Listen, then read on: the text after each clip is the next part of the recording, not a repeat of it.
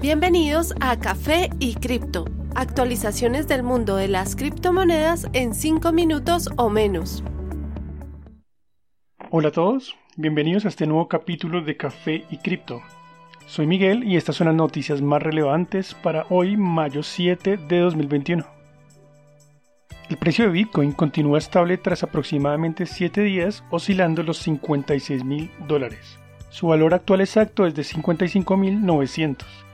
Ethereum disminuye su paso temporalmente. Tras casi dos semanas de grandes ganancias, el precio se mantiene estable los últimos días aproximadamente a 3.470. BNB actúa de forma similar.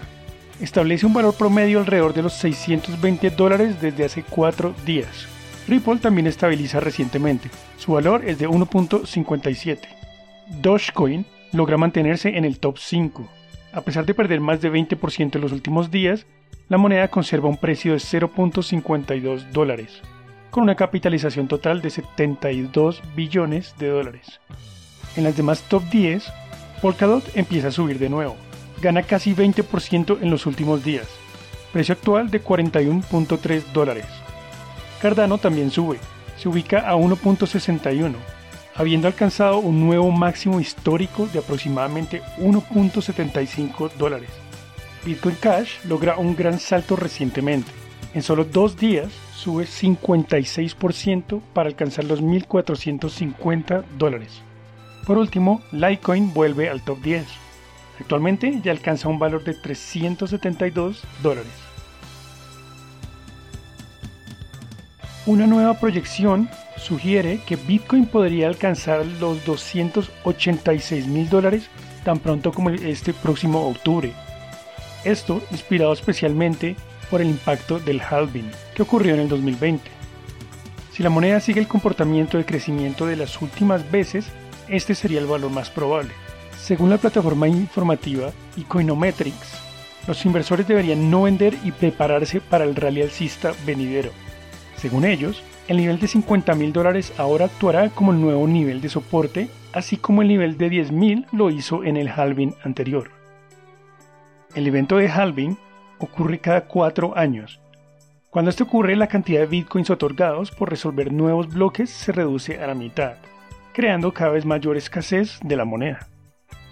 El potencial escenario también fue mencionado por el presidente de CryptoQuant, Ki Jong-yu, quien también explicó que el flujo de Bitcoin saliendo de los exchanges estaba debilitando la presión por parte de los vendedores, por lo cual Bitcoin parece estar listo para continuar su movimiento ascendente.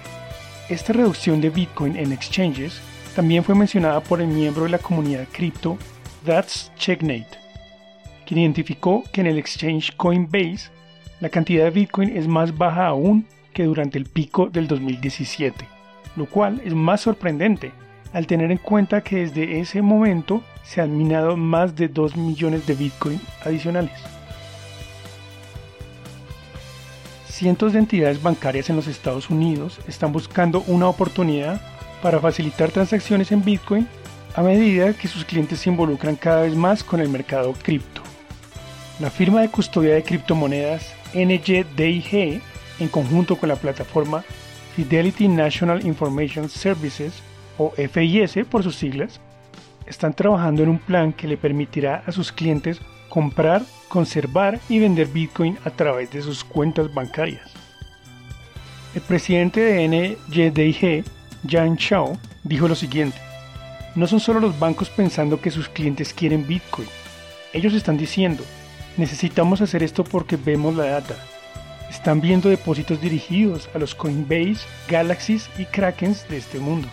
Según el plan, FIS actuará como un vendedor a los bancos con casi 300 millones de cuentas corrientes. NYDIG manejará la custodia de Bitcoin además de la ejecución de sus transacciones. Además, han revelado que cientos de bancos ya se han registrado para la iniciativa. El interés de pequeños bancos seguramente generará más presión para que gigantes como JP Morgan y Bank of America también se unan. La famosa plataforma argentina de comercio, Mercado Libre, la más grande de Latinoamérica, ha anunciado a la Comisión de Valores estadounidense que han invertido 7.8 millones de dólares en Bitcoin en el primer trimestre de 2021. Esto la convierte en la primera compañía latina grande en adquirir Bitcoin para sus reservas y la compañía listada públicamente número 36 en tener Bitcoin en sus ahorros. Adicionalmente, Marcos Galperin, fundador y previo presidente, ha anunciado públicamente en varias ocasiones que tiene Bitcoin en su portafolio personal desde el 2013, mencionando de paso que considera a Bitcoin como un mejor medio de ahorro que el oro mismo. Gracias por su compañía el día de hoy, esperamos contar con ustedes el próximo lunes. No olviden que la cadena de bloques vino para quedarse. Gran día para todos. Los artículos y análisis mencionados en este podcast no constituyen una recomendación u oferta de inversión ni una promesa de resultados futuros. Haremos todo lo posible para garantizar la precisión de la información incluida en este podcast sin asumir ninguna responsabilidad por cualquier información faltante o incorrecta. Las operaciones con criptomonedas implican un elevado riesgo, incluyendo pérdida parcial o total del capital invertido y pueden no ser adecuadas para todos los inversores.